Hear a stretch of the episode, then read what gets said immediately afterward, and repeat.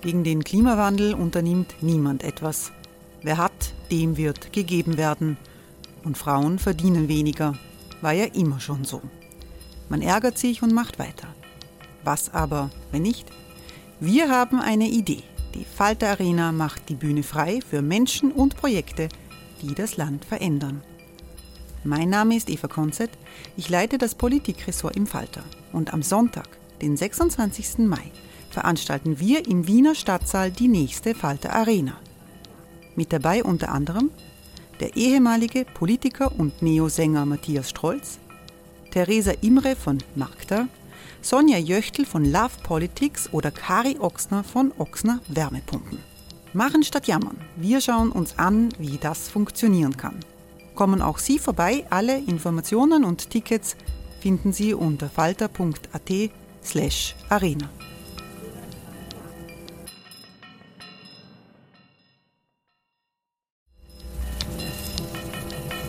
Falter-Podcasts werden durch Werbung unterstützt. Das hilft bei der Finanzierung unseres journalistischen Angebots. Falter Radio, der Podcast mit Raimund Löw.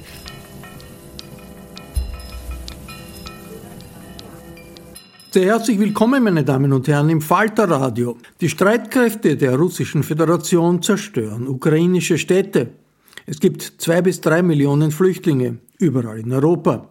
Aber nach drei Wochen des russischen Krieges geben die Ukrainer nicht auf. Russland ist isoliert wie seit Jahrzehnten nicht mehr durch verheerende Wirtschaftssanktionen aus Europa und Amerika. Es laufen Verhandlungen, aber der russische Präsident Putin droht auch mit einer Ausweitung der Offensive.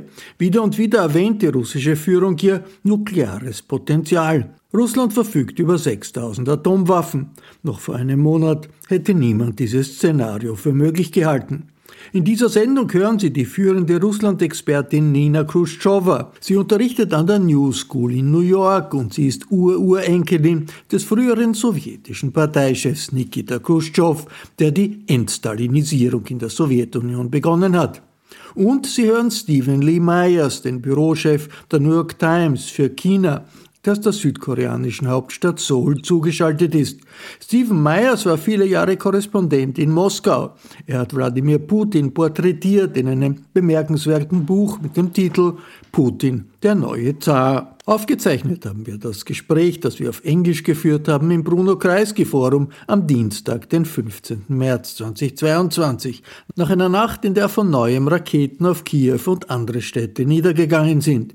Ich habe Nina Khrushcheva am Anfang gefragt, wie tief der Einschnitt dieses Krieges mit allen Konsequenzen für die russische Gesellschaft ist. Well, it is dramatic um, in a sense that uh, uh, the way we've known Russia for the last 30 years, uh, that Russia is finished. So uh, the way I look at it is it's uh, essentially a coup. Um, and it's an interesting coup that changes the whole perspective of Russia about itself, but also Russia from uh, the point of view of the world. Uh, similar coups happened in 1917, the Bolshevik Revolution, that changed the whole break, breakdown of uh, of global powers and world affairs. 1991, uh, when the Soviet Union collapsed, although it was of the Berlin Wall fell in 89, and so that was the transitional moment, also completely watershed for the world. And now this, because there is a war we talk about, you know, we don't want to start World War III. It is already World War III. I mean, it's, it's fought in hybrid forms, but it is already the two countries fighting uh, in Europe. I mean, one attacked another country in Europe that it claims to be the brotherly nation. So that in itself is just a very dramatic way. So it is a coup, and also the Kremlin coup, although unlike um, so it is a revolutionary moment in, in global affairs. I mean, European Union starts talking about armament. I mean, that's something that uh, you know we've never heard for so many years. We haven't heard for so many years. But also, what I find really interesting about not interesting or tragic about those events is that um, uh, the coup was made by the same man. I mean, the man who uh, made Russia reasonably, and, and Stephen actually in his book, which is really a remarkable piece of work, and it's translated into German, so you know anybody probably absolutely needs to run and buy it and read it immediately, uh, does show the rise of this new czar. But it was the rise. Putin, it was Putin, right? The new czar, Putin, Putin the first, in a sense. Uh, but the new czar, uh, it was, you know, it was a functional until two weeks ago, three weeks ago. It was a perfectly functional, not perfect, but functional autocracy and rather comfortable autocracy for many people. And suddenly, in essentially 10 days, remember that book by John Reed writing about the Bolshevik Revolution, 10 Days That Shook the World? In 10 days, Russia went from functional autocracy to full fascism Taliban because Putin really, with his attack on Ukraine, with complete crackdown on any free anything that is hap- that that's inside the country. Um, also, Stephen actually wrote a wonderful piece in the New York Times. It was called the, uh, the Eulogy to Glasnost, when suddenly nobody can speak and say and write, and every journalist So, so journalist you, would, you would say a fascist coup? I mean, that was how you would label by the same by well i mean fascist is a big word but in a sense it is i mean you're, we are we are we as russians. We invade the country a neighboring country that really was not a threat in any way possible. That that war putin's war in ukraine is also war with the united states because biden promised putin special, uh, predictable relationship didn't deliver. So so it is the existential threat as the Foreign Minister Lavrov, actually very Western Foreign Minister Lavrov, suddenly says that Russia has to fight because otherwise it's an existential threat. Uh, so, but also there's all this incredible crackdown inside Russia. So it is a fascism incarnate. I mean, I know it sounds horrible, and I can go to prison uh, for saying that in Russia, but it is a full fascism Taliban coup because all the restrictions are the Stone Age black hole of Russia now on the par of North Korea is going to be on the par with North Korea, although much, much larger size. And so, in this sense, but what I'm trying also to say is that all of this was orchestrated by one man, the man who made comfortable autocracy, and then the one who destroyed it in one big swoop. So that never happened, but this is something that is certainly going to influence uh, global affairs, Russia's position in the world, because Russia, in a sense, is finished for decades to come, even if the war, and there seem to be promising signs of Ukrainian Russian negotiations, even if it is done, Russia lost credibility, Russia lost investments, Russia lost 30 years of work on the global stage. And uh, uh, Russia essentially just, or the Kremlin essentially eliminated the life of its citizens. Uh, Stephen D. Myers, you agree? Coup? I mean, coup in this, uh, usually you would think of a coup in the Kremlin, so in the, in the higher uh, areas of power, but what Nina is well, it's describing. one man coup who What- killed his own work. What what what what uh, Nina is describing is really a counter-revolutionary coup going from top to bottom in the society. I think it's a really interesting way to look at something that I think for a lot of people who followed Putin closely uh, remains a mystery and a surprise. Um, you know, Nina mentioned the the meeting with uh, Joe Biden, which was only last summer in Geneva. You remember, and there was an effort in that meeting to reset relations with the U.S. and more broadly with um, with the West and you know, that meeting, as I recall, seemed to go okay. I mean, there wasn't uh, fireworks that would suggest a complete breakdown of the relationship. And something between then and and February um, obviously has changed, and and it does seem like uh, something was triggered in Putin to cause him, uh, I, I think, to miscalculate grossly um, what the reaction would be uh, to this. And so I, I, I don't know if the word coup is right because it sounds more intentional than I think it might actually be. Uh, I think Putin may have made a, a tremendous mistake here. And he's now having to deal with that. And his reaction, as always when cornered, uh, is uh, to make uh, you know, go into a defensive crouch uh, and, and take extreme examples, as we saw with the silencing of what voices um, were still left of a free media uh, and a free society, even more broadly. Um, the question now, I think, is we're only 10 days into this war. And I, I agree completely that Russia is forever changed by this. Um, but it still remains an open question whether or not Putin can win. Um, and I've always subscribed to the idea that Putin always wins. I mean, he's had a remarkable um, 22 year run in power.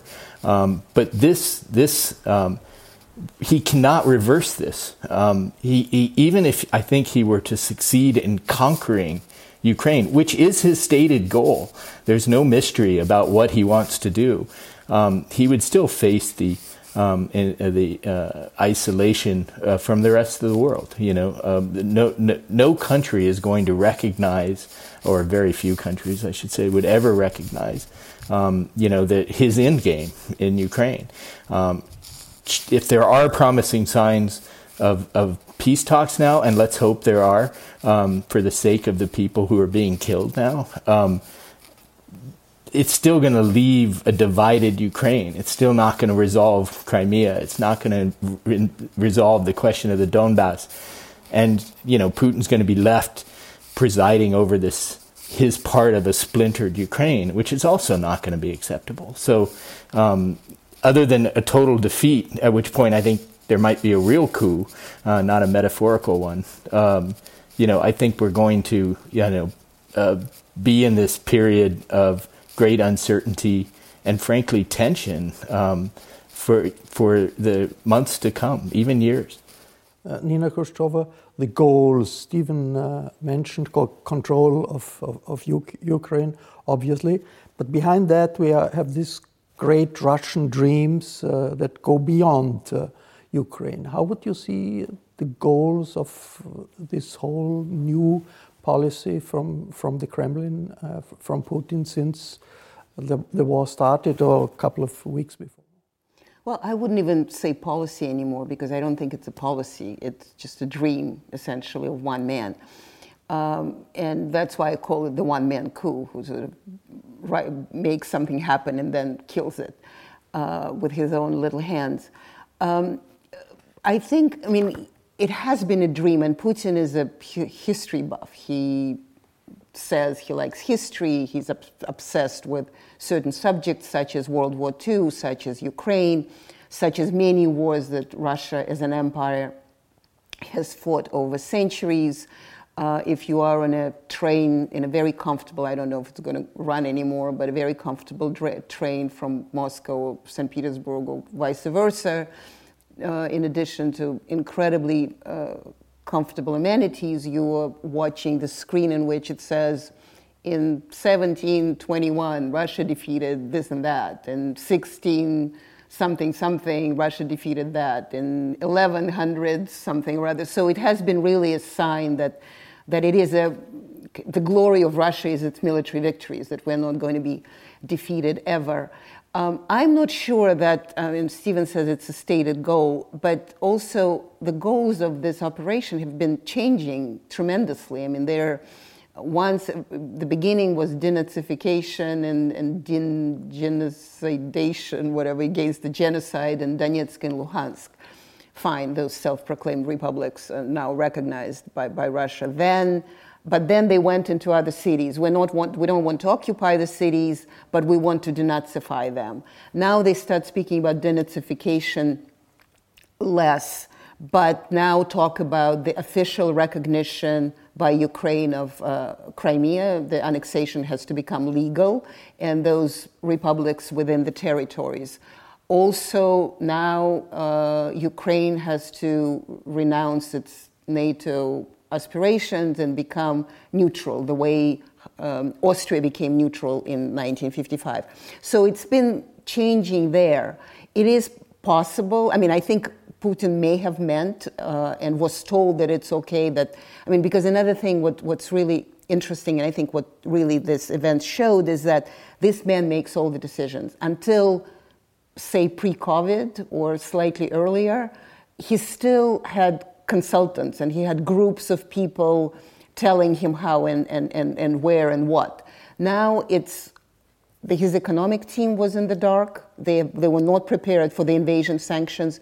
His uh, um, clandestine team, whatever the intelligence team, was in the dark. I mean, the Russian elites. the Russian elites, everybody in was in the dark. So he really ran, it seemed like he ran this operation as a clandestine operation. Maybe the military knew something, but the military also didn't know how and much. Are the elites now supporting this uh, war drive?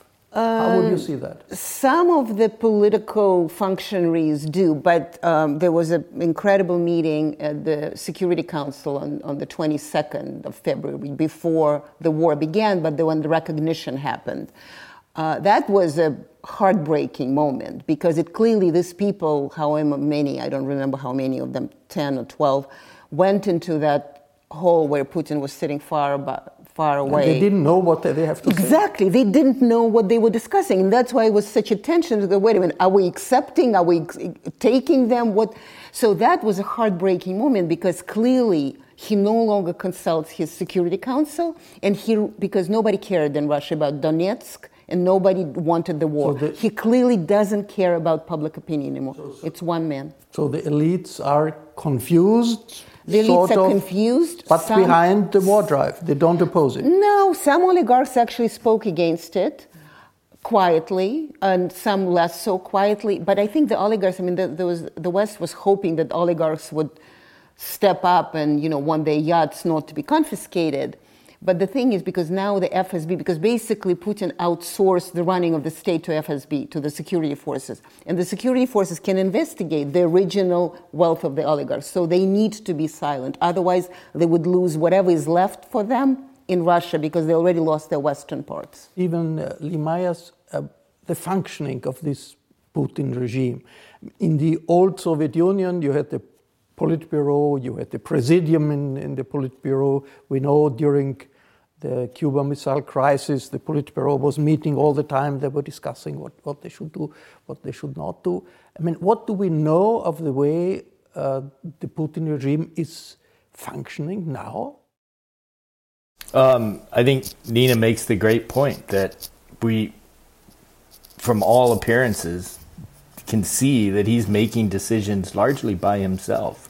Uh, Mikhail Zygar, who's written a, a fine book on on Russia, had an op-ed um, the other day saying that in in his isolation, um, Putin is. Um, uh, you know, has, has seen very few people, um, very few other leaders, his own staff, um, but one of the people who is with him is the banker uh, Yuri Kovalchuk, and a, a, man who he's known going back to Petersburg, um, who's now heavily sanctioned again, um, is you know a, a, person who's had his ear on a personal level uh, and seems to also be driving um, some of these notions of of empire, of Russian exceptionalism, um, you know that that that is influencing Putin's idea that Ukraine is somehow essentially a part of Russia and can't ever really be sovereign or independent of, of Russia.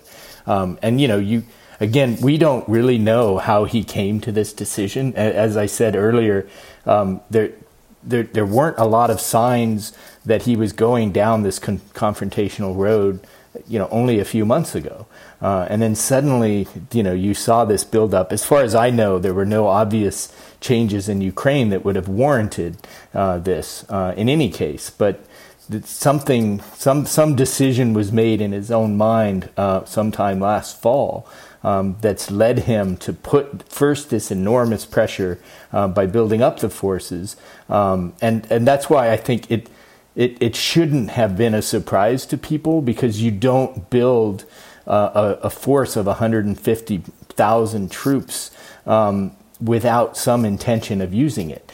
Um, but and people so thought that, that, he was posturing. Even even Russian Russians I thought, thought, was, I he thought was, was posturing. posturing. This is not serious. Absolutely, I, mean, I was arguing until most, the last moment. I mean, except except probably the CIA, because the American warnings uh, were uh, exact and, and uh, were the truth.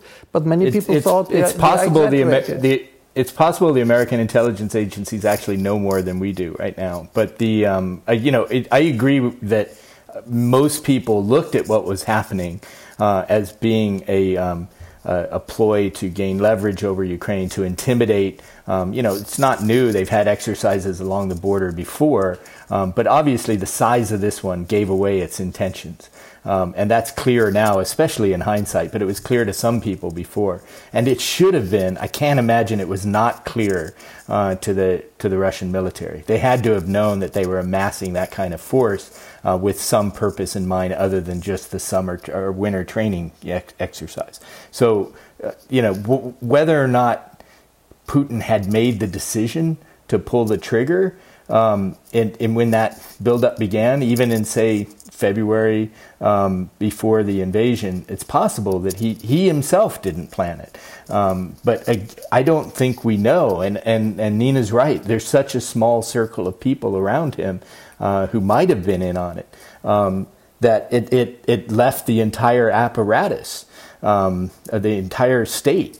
Um, unable, unprepared for the moment. Even, uh, and I was thinking about this today. Even the the propaganda arm, which is always so powerful, it's used so effectively by the Russians, um, didn't seem to be ready because you know for weeks up until the invasion, they were parroting the line that the, you know this was all hype by the West to discredit Russia and that it wasn't you know they called it hysteria uh, and so forth. So even the people who should have been primed to justify this relation or that this invasion should, you know, we're unprepared to do so um, when it actually happened. If, if everything really depends on Vladimir Putin, on one person, you have, I mean, it seems to be justified to ask the question okay, what's the mental state of, of, of Putin? Do we have any indications of what's his uh, state of mind? Because the question of the use of uh, nuclear forces has been brought up by, by uh, not only Putin himself, also, also by Lavrov and, and others. And uh, I mean, if you have a leader of the uh, second most uh, powerful nuclear power in the world, uh, and you have the feeling that there is an element of instability in the that person, this is very threatening, very, very worrying. How do you see the mindset of, of, Putin, in, in, in, as far as we know, for, uh, from out, the outside perspective? We are all not inside the Kremlin or inside uh, his mind. I, I think actually, from the outside, none of us can possibly know that question. I think even people inside um, would have to um, look into that um, and examine him to to have any sense of that. But I, I think that's the wrong way to think about it. I instead you should look at what Putin has been saying uh, about Ukraine going back to the Orange Revolution, um, you know, 18 years ago, and and he's been saying these same things to a certain degree um, you know, the issue of, of Ukraine, the issue of NATO, the issue of American forces in Europe, uh, the strategic threat that NATO poses. Um, all of that has been part of his thinking now for almost two decades. And when you, you know, it, it, it's disturbing to hear a leader rattle the nuclear saber um, because who wants to hear that? I mean, it, suddenly we, we have memories of the Cold War again. Um, but uh, I think it's very much in keeping with a character that we've seen over the last um, 20 years. And, and it's becoming more extreme. Obviously, it got to the point where Putin was so frustrated, so paranoid or intimidated um, by the West that he felt the need to, you know, launch this invasion. Um, and, you know, it, was that a rational act? I mean, I think all of us who look at it as a as a um, a mistake, a miscalculation, would say no, that's not rational. I mean, like, how could you destroy everything you've built um, in in the country? As Nina was saying, I mean, the, the prosperity of, of, of Russians is uh, infinitely higher than it was when he took office, and and yet that's all come crumbling down. And that doesn't mean he's crazy. I think it just means he didn't anticipate what the reaction would be. I think he misjudged um, the the sanctions after Crimea and thought he'd get you know a similar slap on the wrist, which Russia would be able to absorb, and so he didn't anticipate the unified uh, reaction, not only of, of the United States and Europe, but Japan, South Korea, Singapore, today New Zealand. I mean, countries are not accepting this war in Europe. Um, they're appalled by it, and they're and they're acting, I think, in a, a more vigorous way than they ever have before. Nina Khrushcheva, what about the reactions of Russian society? Uh, we have seen uh, anti war demonstrations, small but consistent in uh, Russian cities, hundreds of, of, them, thousands of people who accepted to go to prison, knowing that they would go to prison to protest the war. Uh, just this week, a young lady in, a, in, in the big TV show of, of state te television went with a banner against the war. In Vienna, we have Russian shops and they have signs, Niet vojne, no to war. Uh, is uh, the, the anti war feeling something that could be growing in Russia, or is the propaganda so, so hard and so efficient that uh, uh, Putin will, even in case that the whole thing lasts weeks and months, maintain the control, uh, his control over Russian society? Well, he will maintain the control. There are two things actually I wanted to say from previous uh, they did they did un, un, um, kind of made the nuclear arms ready, but I would still not say not that I would pass it pass it by him. I still would not say that he's uh, uh, nuclear arms rattling. I think it's more the conversation of what he might do rather than him saying that he's going to do it. So, and I, I think this distinction is still important because when the West um, take signs and, and discuss them as the reality, then actually uh, the Russians have an excuse and explanation to say, well, they told us so, we're just going to do it. So I, I, I, would be more careful with how the Russians approach the, I mean, the Kremlin approaches the nuclear threat. Not that the threat is not there. Uh, for the Russian society, yes, there is an, um, you know, they've been, at the beginning was such a shock. I mean, I think Stephen is completely correct saying we've gotten to this stage for, we've been ge- getting to this stage for 15 years because Putin has been, he's nothing but consistent. I mean, he's very consistent in things that he says. But the reason it's such a shock for everybody because suddenly uh, all these warnings and, and uh, kind of anim- not animosity and, and his complaints got off the cliff so badly because he would be been fine continue to move these troops around and keep threatening. I mean, he doesn't have to go just full blown dictator on us. So I think in this sense, it's not about his uh, mental state, but when uh, when dictator becomes a dictator and stops being an authoritarian and autocrat, it's in a whole new level of. Um, of uh, irrational behavior because there is a map in his mind, and that map has nothing to do with what reality is. Uh, the Russians were shocked by this because they woke up in the morning after that speech at 5 5 a.m. on uh, how Ukraine is essentially us, which is going to uh, go go and, and, and take it. Uh, and then they went to protest. And the initial anti war sentiment was very large. But then the sanctions started falling on. And it's not just the economic sanctions, it's also social, uh, political, societal, you know, there's no um, there's no PDF documents, there's no Microsoft, there is no uh, Uniqlo, there is no iPhone, there is no McDonald's, which is the iconic on place Square, on Pushkin Square. Exactly, it was sort of the sign of first freedom in, in 1990.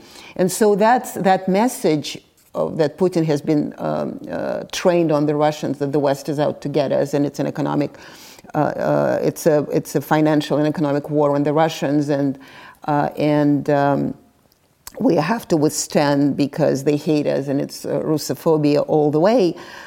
In fact, many people actually now think that it is because, you know, what, of course, this tiny little, because Putin is, um, I have a niece who's 20 years old and she goes to protest. She was arrested a couple of times just for walking uh, her phone was checked if she has anti-Putin messages or, or something. And uh, so she wrote to me, like, what do they want to do? And she's anti-Putin firmly. W- what does the West want to do? He doesn't go to McDonald's. He doesn't use Instagram. He doesn't go to buy a hat at Uniqlo. So it's all against us. And so now there is a lot of animosity also against the war, do but people, also against the West. Do people know what's going on in Ukraine? Yes, yes. I mean, the, even if the, with a firm propaganda, there's still uh, there's still connect. I mean, yes, they closed. You know, journalists and a lot of Western-oriented people fled, but there are still Telegram channels which everybody subscribes to. is not closed. There's still YouTube channels that that provide information. Uh, so it's not it's not China. So you still uh, it's still Facebook. I mean, Facebook is slowed down, but you can do it through other services. So people do know what's going on. But that's why the kind of the trick of the special operation is that, you know, when your country is so hated by everybody, and it's not just Putin, I mean, you know, the price of an empire that all Russians become guilty of Putinism. It doesn't happen with Belarus. Alexander Lukashenko is a tyrant, but the Belarusians are exempt from him being a tyrant. Russians are not exempt from Putinism. We are all guilty. We're all branded as um, you know, when you're an imperial country, that's how, that's how the world looks at you. Uh, and so, yes, they do have the information, but also when the whole world is against you, you ultimately start picking and choosing the information that doesn't hurt your brain as much. So people do rally around the flag, even if they're great protests against the war. Uh, Steven Myers, this sanction that Nina is, is mentioning, obviously, uh, in such a situation, it's logic that, that there are economic sanctions against uh, uh, companies uh, that are producing, they are involved in, in, in, in the armament and involved in, in, in, military business. But a huge amount of, of sanctions is directed or is felt by normal uh, Russian citizens. I mean, the example of the McDonald's on, on, on Pushkin Square is, is, is really uh, uh, striking.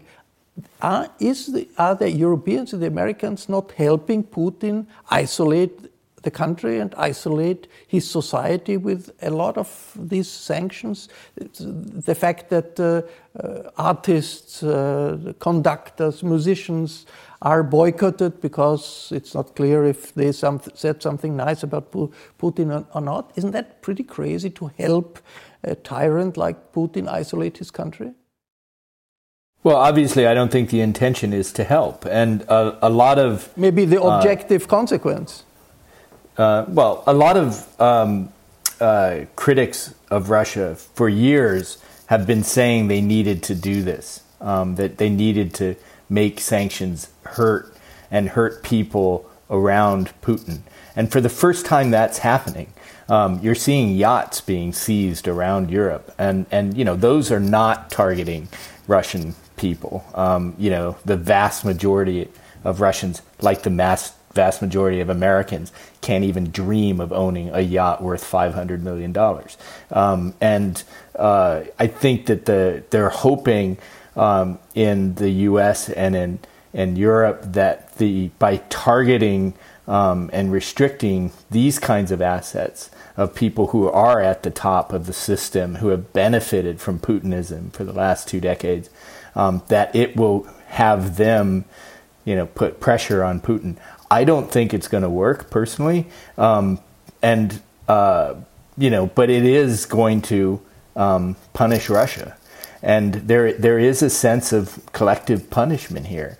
Um, and the question, I guess, and this is probably not for me to answer. Uh, it's it's it's for political theorists. Is the question of collective responsibility and whether or not Russians, in some way, and I totally agree with Nina. I mean, like every Russian that I know has has been absolutely appalled by this war, and and and even if they can't say that publicly, they they believe that privately, and they're going to pay a price for it, unfortunately. And um, but I think the calculation has been made that this is such an egregious violation, um, not only of another nation's sovereignty, but of the very security of Europe itself that extraordinary measures are required. And that's going to, unfortunately, punish everybody in Russia. Uh, it's going to punish the rest of the world, uh, to be honest, because the economy is, is of it, worldwide. China is extremely worried about what's happening right now. And so, um, you know, whether or not that's the right thing, it's not for me to say, but I think that's the logic um, we, that, as, that's as, behind as, as European citizens and, and, and, and, American citizens, I mean, isn't it, if, if, we come to the conclusion, the only force that would stop Putin in, uh, to follow through uh, his aggression must probably come from Russia, out of Ru- Russian society. So then, why don't we make a big distinction? Say, okay, we want, don't want to uh, block contacts with Russian citizens. We don't want to uh, uh, people not to be able to, to go to, to, to McDonald's. We don't want to have students problems uh, because they don't can get money from, from their families. That, that's the case, for instance, in Vienna. Russian students here they get monthly money from their families, the, the, money can't arrive anymore. I mean, these are all measures that uh, hit normal, normal citizens uh, sh should we not make a big distinction? Say, yes, we want to intensify contact. I would say to intensify contact with Russian society, not to make it more difficult, and at the same time, yes, of course, the, the yacht and the, and the, and the um, military uh, activity in, in Russia uh, has to be uh, boycotted. Why is it not possible to make that decision, uh, this, this distinction? I, I think actually people are making that distinction, and and I've seen people criticizing the notion that like we should no longer have Russian artists performing, and uh, you know ballet dancers have been put on the spot to say, are you for or against the war, and if you're you're for it, then out. You know, I, I think those kinds of things are not constructive. Um, you know, obviously, communication, cultural exchange is the the most important thing that can happen between two warring countries, just because it it can minimize some of the disinformation or, or the the vilification that goes on in in a war. Uh, you know, I will point out that the vilification of Americans in Russia is equally bad um, and and also maybe less so with Europeans. And you know, we, we're in a situation now where we're at war, um, and and you know, the United States and NATO, frankly, are not involved in this. I mean, they're not fighting this conflict, but obviously they've taken a side, um, and they've taken the side of Ukraine, um, and you know that's created this standoff. And I, I, you know, Nina mentioned World War III earlier, and and I agree. I mean, I think we're close to the beginning of that, and I, you know, I I think that the sanctions, as blunt an instrument as they can be, um, are the way that the U.S. feels. Uh, the U.S. and its allies, I should say, in Europe, feel that they can have an impact on this, short of warfare, and you know that's where we are right now, and I agree. The consequences of it are awful, and and you know the consequence of war is awful, and and we're just stuck in this um, this clash uh, that I think everybody would have hoped we could have avoided. Uh, Nina Khrushcheva, how to stop uh, Putin? Obviously, uh, there must be a point, or there will be a point where this aggression will have to stop. Do you see forces within uh, Russian society who would at a certain moment tell uh, the Kremlin, it's enough, we have to find a compromise, to find a way out? And what's the role of outside forces in, in, in such a, a, process? I just want to say that um, essentially the Russians already feel we're at war. I mean, the, maybe they're still not, I mean, unlike Ukrainians, they're not being killed, but this blackout of Russia, sort of North Koreanization of Russia, the Talibanization from the inside and also from, from the outside, it certainly feels like war. Um, and the idea is that you deprive Russians of, uh, of livelihoods or something that they got accustomed to being part of, part of the global community. And then they go to the streets and protest Putin and take out. So this is kind of an American favorite way of, you know, we love the regime change that can happen. Uh, and when I was talking to the young people, and they say, well, fine, we go to the streets, we protest, but now with all these completely draconic laws against, um, uh, you know, for the national security of any form, so they either shoot us or we go to prison for 20 years. Is that what the West wants? So the protests are there, that's incredibly brave. I don't see, unless they're 10 millions, 20 millions, 50 millions go to the streets, as Alexei Navalny suggests, the anti corruption lawyer speaks from prison.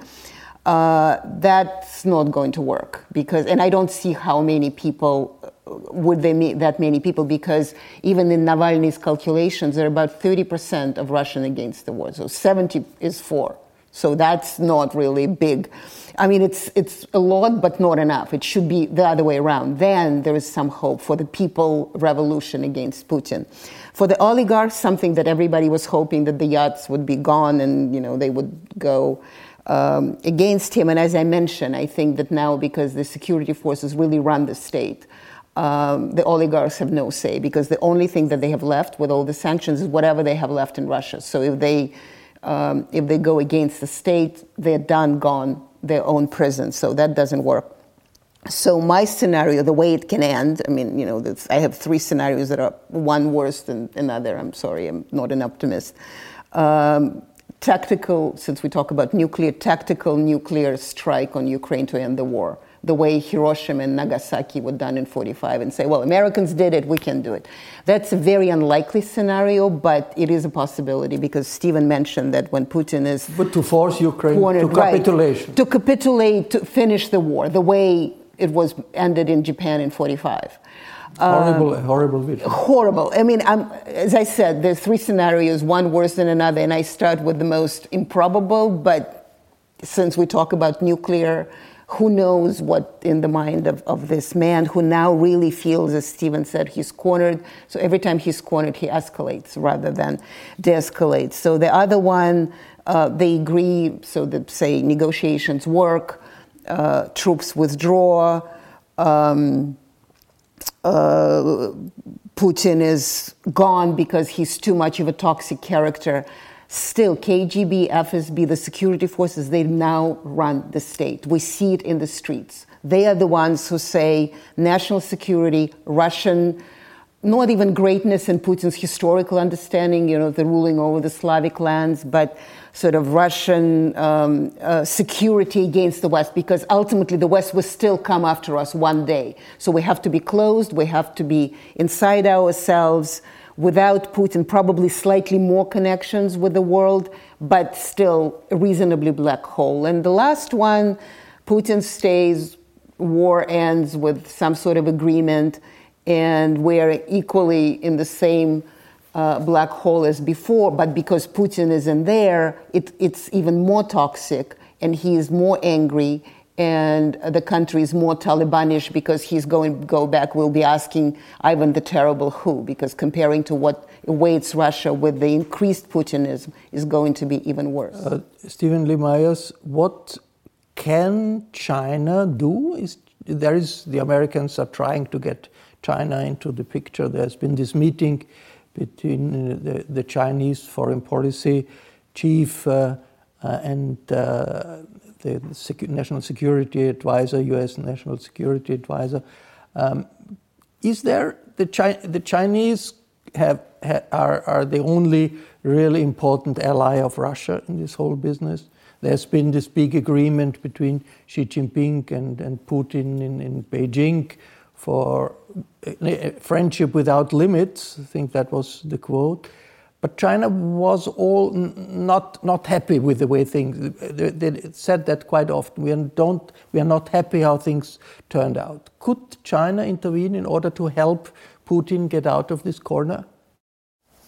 Uh, it's a great question, and the the short answer is probably no.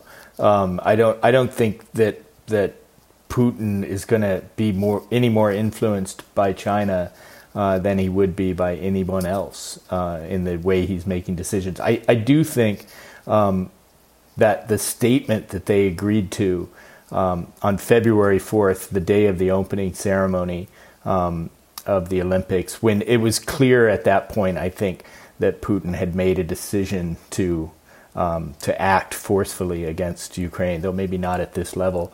Um, you know, he Putin was seeking backup um, from China in that statement, which did mention it didn't mention Ukraine, but it mentioned uh, NATO expansion and and said that that shouldn't continue.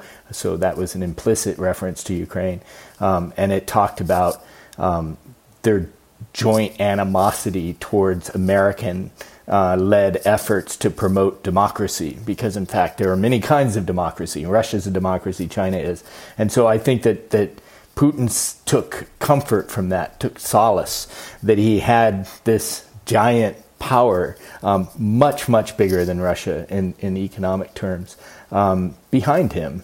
Uh, and I think that probably emboldened him somewhat. And what we've seen since then, and, and admittedly, um, politics in China are even more of a black box than they are in the Kremlin. Um, but the you know it's clear that they they are not at all comfortable with what's happened, um, and you can tell by the fact that the um, you know that the the Chinese media and Chinese officials didn't even know how to respond in the beginning, and since the, since they haven't in any way retreated um, from their support of Russia from the statement that they signed only a month ago.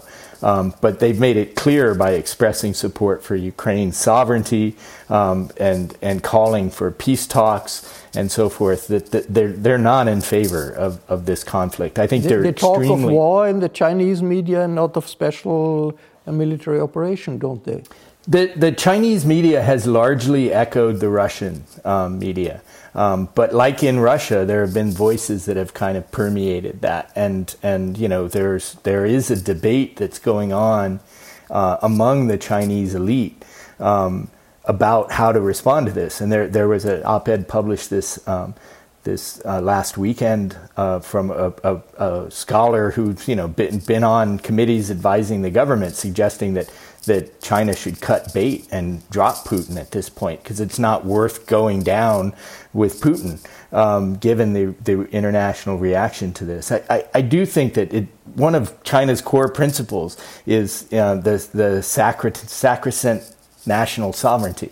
And, and, Putin's violated that in the case of Ukraine, clearly. I mean, they can't even, they can say that it's, it's justified, that it's the US, it's NATO, and so forth, but they can't get around the idea um, that that Putin has done something that is one of their core foreign policy principles, or they claim it to be.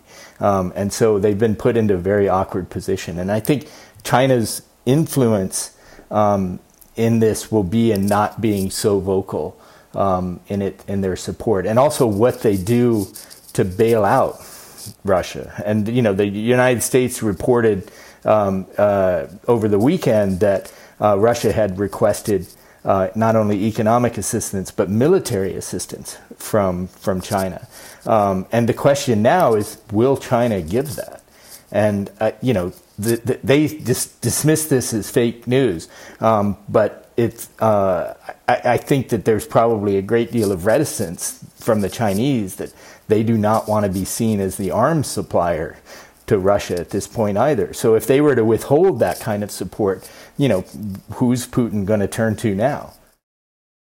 I just wanted to ask you, Steven, um, because one of the reasons Putin did this miscalculation and go into Ukraine and, and was preparing for sanctions, and he said, or the, his team was saying that they prepared for sanctions because they were relying on China to have where the left, the West left off, right? So if that doesn't, if China doesn't step in to buy oil, to provide uh, uh, airplane parts and so on and so forth, so that means that miscalculation of Putin is even grander.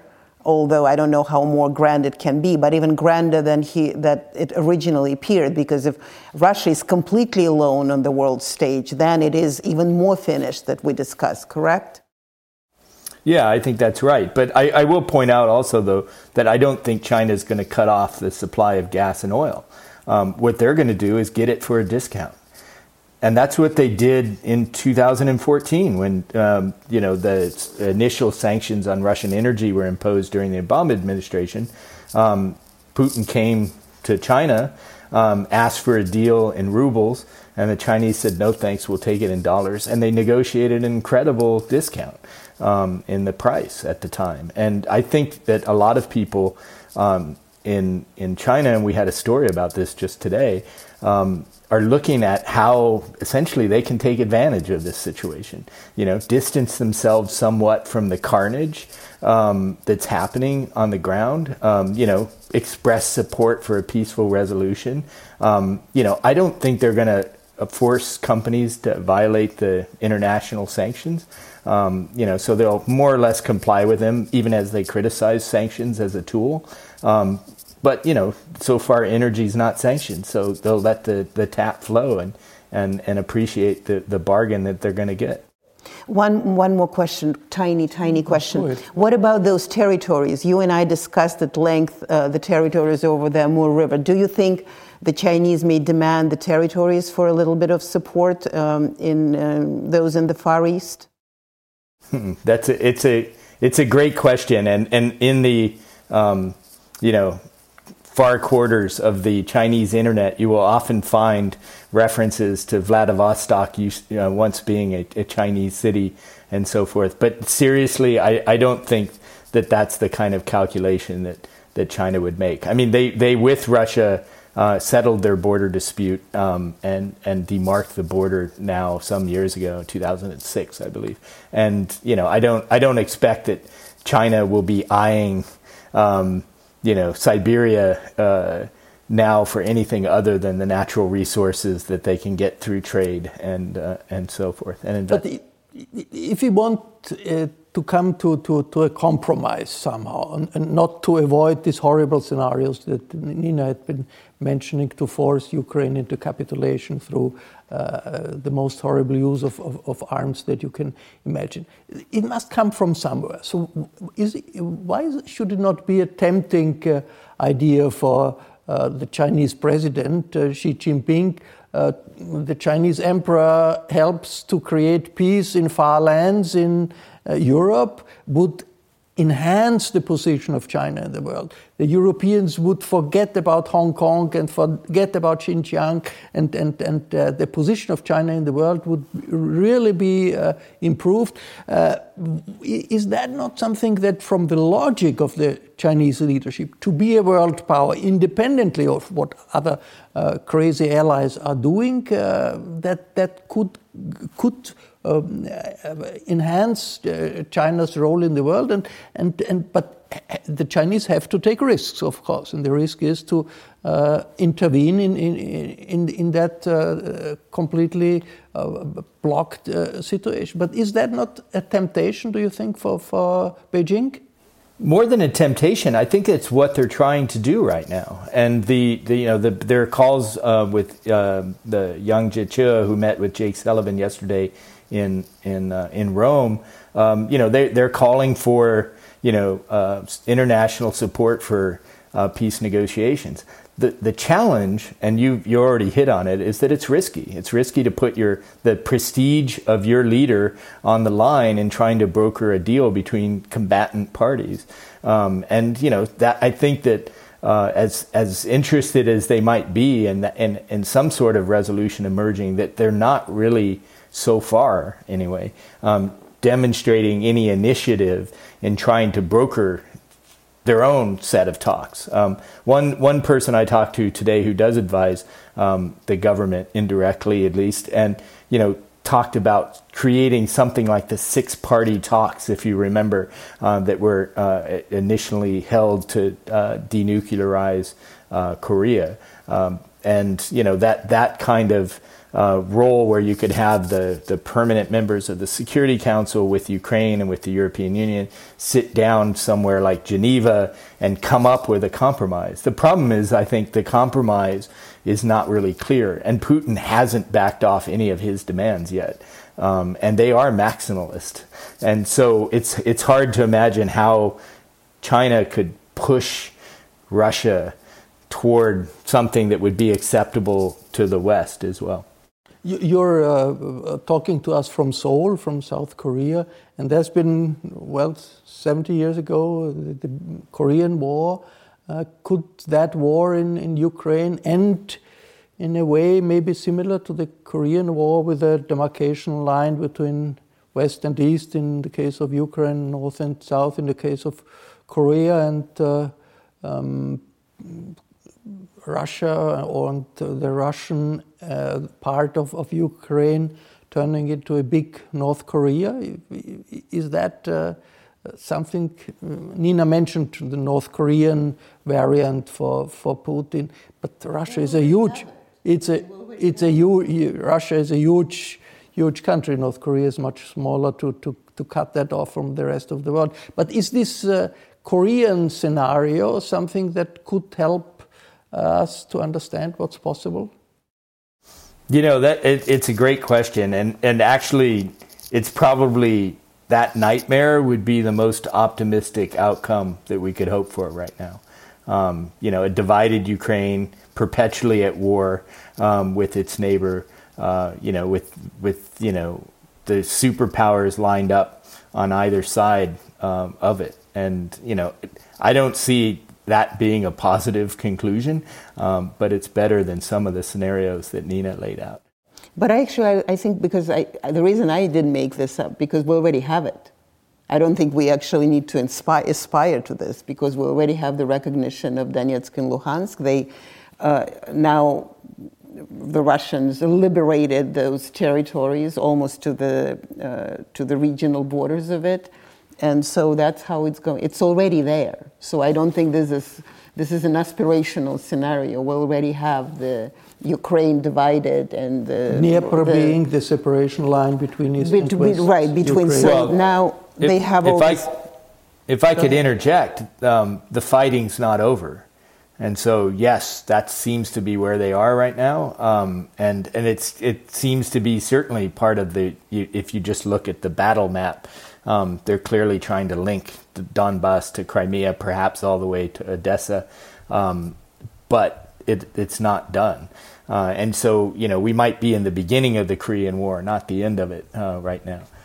Could be, but it's already, I mean, uh, they already connected Crimea to, to the land, through the land to those parts that they liberated or uh, so occupied, liberated. occupied, better word, occupied in Donetsk, uh, in those regions of Donetsk and Luhansk. So we are getting, we could be at the beginning of the Korean War, not the end of it, but we are very close to, uh, to, to, that, to that aspir- aspiration. So it is, it's not a scenario, it's not a positive scenario, but it seems to be at least for now, the scenario that we are almost having as reality, and all others are potential. What uh, would the consequences for Russia be if uh, Putin wins the war in the sense of uh, there is a puppet regime in Kiev and uh, control over uh, Ukraine uh, in the way that after a victory, uh, uh, imperial power controls the country, what would, would, be the consequences in Russia? And also the other way, if uh, Putin loses the war, in the sense the Ukrainian resistance prevails and, and, and, and, succeeds to create an impossible situation, and the Russians have to give up some of their goals. What would, would be the consequences in Russia in both cases? Well, I think Putin already lost the war. Uh, because even if there is a puppet regime, uh, although I don't believe it will get to it, frankly, I think they're already way deep into, uh, into many problems. Uh, but then I don't believe it's going to last long because Ukraine is going to put up a defense like Russians now seeing and they have not seen yet. So Ukraine is not going to stay an occupied power uh, for long. I don't believe. So it's rather like Afghanistan. You have the like of I mean, resistance. resistance is resistance going to be the, t- for the many years, or or everybody would leave. I mean, you know, the, now it's 45 million people. Maybe five by now already fled. Although we have the numbers of three million, but probably more. Uh, so it's going to become a country of I don't know 20 million if we are lucky, possibly. But the, I mean, that's it's not a victory for Ukraine in Ukraine, but it's certainly an incredible loss for Russia. So they gain this territory yet again, but it doesn't really give them any promises for the future, any positive outcome in, in, in, in any other way. But also, Putin, I mean, I know he's, and Steven and I spoke about it a lot. Steven is very concerned about his mortality. Like all despots at the waning years of their lives, they really become quite obsessed. I mean, Stalin was very obsessed with him living forever. You know, Putin is going to, he's mortal, he's going to be gone one day. And the fact that we can imagine that this improbable situation that we're in will continue is very hard to imagine because also, as I said, I mean, it's, it is a KGB state in a sense. It's a security state, the Putinism state, even without Putin. Even if that continues, I don't know how these other security people in the apparatus who will continue to run the country be that interested in this whole Ukraine invasion because it doesn't seem to be. Uh, for example, one of the reasons or one of the problems that I think the war, um, the invasion encountered is because the FSB people, the security people, didn't believe. I mean, they talk about Ukraine as part of the Slavic, pan Slavic nation and we need it and so on. So they fed him all the information that, you know, the Nazi regime, they're preventing the Slavs from being Slavs, they need to be taken out. They were feeding him all the things he wanted to hear in absolute belief that he's not going to go there because that's just too much trouble for what it's worth. So that, in a sense, it's not going to last long. It can't last long. It can last for some time with Putin, but it's it's just not viable to to last beyond beyond him. So the loss is already there. Uh, Steven Lee if the war ends in a way that's seen as a uh, victory for, for Putin, what would be the consequences? What would be the consequences it's, if it ends in a way that's seen as a disaster for Putin. What would it mean for Russia? Uh, I, I don't think it will end in a way that will seem a victory. Uh, I agree with Nina. It's just, uh, e- even if they were to successfully conquer Ukraine um, and, and eliminate whatever resistance is there, uh, everything that's in place now would remain. If anything, it would even harden. Um, because it would become a full conquest of a of a nation. Uh, the last time someone tried that was Saddam Hussein um, in 1990. And so I, I, think that the the world uh, would just be so great that that Russia would you know retreat into its isolation and and um, and so forth. I think that the more open question is were he to lose on the battlefield and you know it kind of depends on how he loses so if there is a, a negotiated uh, settlement that you know divides Ukraine along the Dnieper then maybe he'll say, "Oh, I succeeded," um, and go back home and have a military parade for the heroes of the war. Um, but he's still going to face the same isolation um, that he faces right now. Um, so I, I, don't honestly see an optimistic scenario where Putin pulls this off somehow and you know is able to then reassert his his primacy, his his legacy uh, in Russia. I think I think too much has been destroyed now for that to happen. For Russia, a big North Korea is that's how you how you see it, and then Putin a big uh, Kim Jong Un or whatever.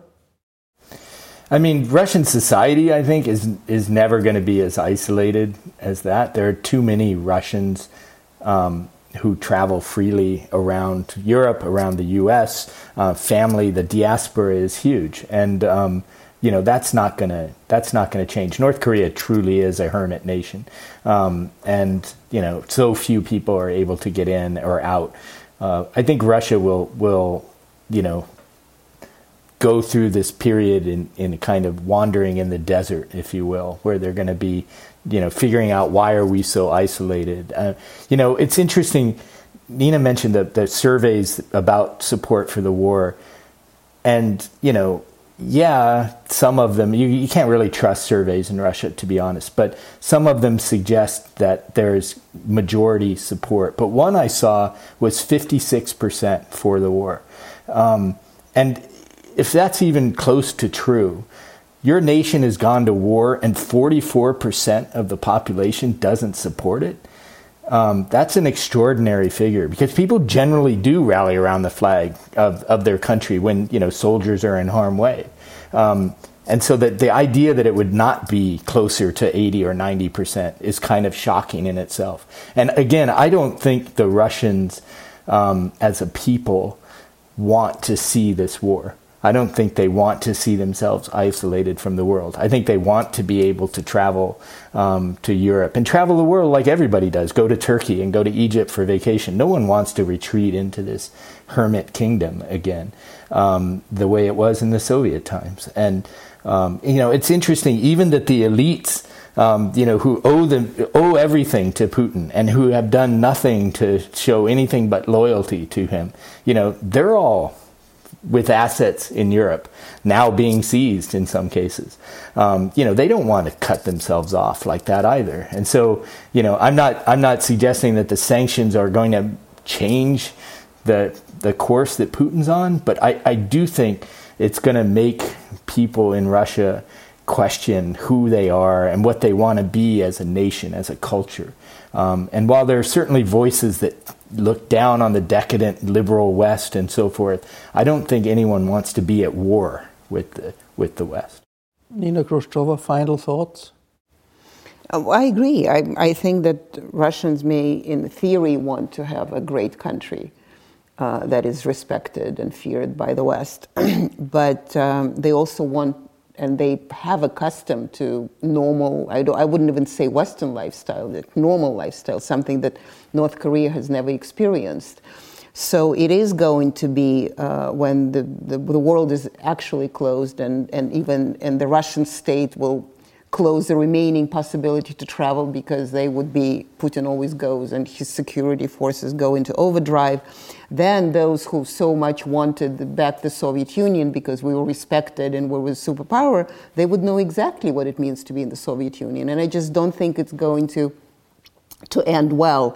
I'm still not certain that people would really go to the streets because they um, yeah, Russians are slow with uh, revolutions, but one day that may happen. But I don't think, I mean, I, I, just don't think we have enough information to predict whether it's going to make Putin more supported by, by the people because they have no other place to go, or they would be a new uh, Orange Revolution or Arab Spring or, or whatnot. What I do know is that they if anything they're prepared for is to make sure that no orange revolution happens. So that's what my niece was saying. They what the west wants us to be killed in the streets. Because i think at this point very soon uh, the security will be ready to shoot people if they if they protest. So we'll see how that plays out. So i personally do not see positive scenarios in uh, in how um, in how russian situation will play out However, I, you know, as horrible as what Ukraine is going through right now,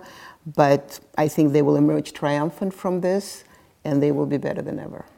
And maybe they'll have allies in Russian society, more allies than we may think of now we should not, also as historians, underestimate the capacities of societies to rebel against the craziness of tyrants. Yeah, but how do you do that? Because one of the things, and you actually mentioned this, uh, put very well, is that the problem, once again, as Steven was talking about collective responsibility, because that's the price of an empire. If you're part of an empire, you're responsible for the whole thing from top to bottom. Uh, somehow, is that you know, all this, you know, fine, McDonald's, we can figure out if we can live without it. But uh, the fact that Nordic Council stopped supporting projects that journalists, remaining few independent journalists, are doing in Russia because it's Russia, that British scientists stopped working with the Russian scientists, regardless of how they. Uh, it's not even those who didn't announce Putin, just generally they stopped any project. So it is the society is being punished for Putin, and it seems to be uh, sort of this uh, brouhaha, great, wonderful uh, thing that we're sanctioning the Russians, but they're also sanctioning and eliminating whatever is left of, of civil society there. And I think that hopefully the West will wake up soon enough and will stop punishing uh, Russians on that level because if anything, whoever is left there in the society needs to be an ally of the West against Putin, not a supporter of Putin because the West is completely has completely cut Russia One out. One of the consequences of, of that discussion contact with civil society in Russia wherever they are possible. As it was in the Cold War. Not only be stopped, they should in, be intensified. Absolutely and, and that uh, may, may not change uh, the war in the next uh, two or three weeks, but it may, on the long term, help us get out of this dead end of history. Thank you very much for your insight. Thank you, Steven Seoul, and thank you, Nina Khrushcheva, here in the Kreisky Forum in Vienna. These are dangerous times, and we have to stay alert. Thank you for your interest and bye bye. Das war eine Diskussionsrunde im Bruno Kreisky Forum in Wien, aufgezeichnet am 15. März 2022 mit der Russland-Expertin Nina Khrushcheva und dem New York Times-Korrespondenten Stephen Lee Myers. Ich bedanke mich wie immer sehr herzlich beim Bruno Kreisky Forum für die Zusammenarbeit. Ich verabschiede mich von allen, die uns auf UKW hören, im Freirad Tirol und auf Radio Agora in Kärnten. Ausführliche Berichte aus der Ukraine und über die Ukraine finden Sie im Falter. Ein Abonnement des Falter informiert Sie und es ist ein Beitrag für echten europäischen Journalismus. Ein Falter-Abo bekommen Sie über die Internetseite abo.falter.at. Ursula Winterauer hat die Signation gestaltet, Philipp Dietrich betreut die Audiotechnik im Falter. Ich verabschiede mich bis zur nächsten Folge.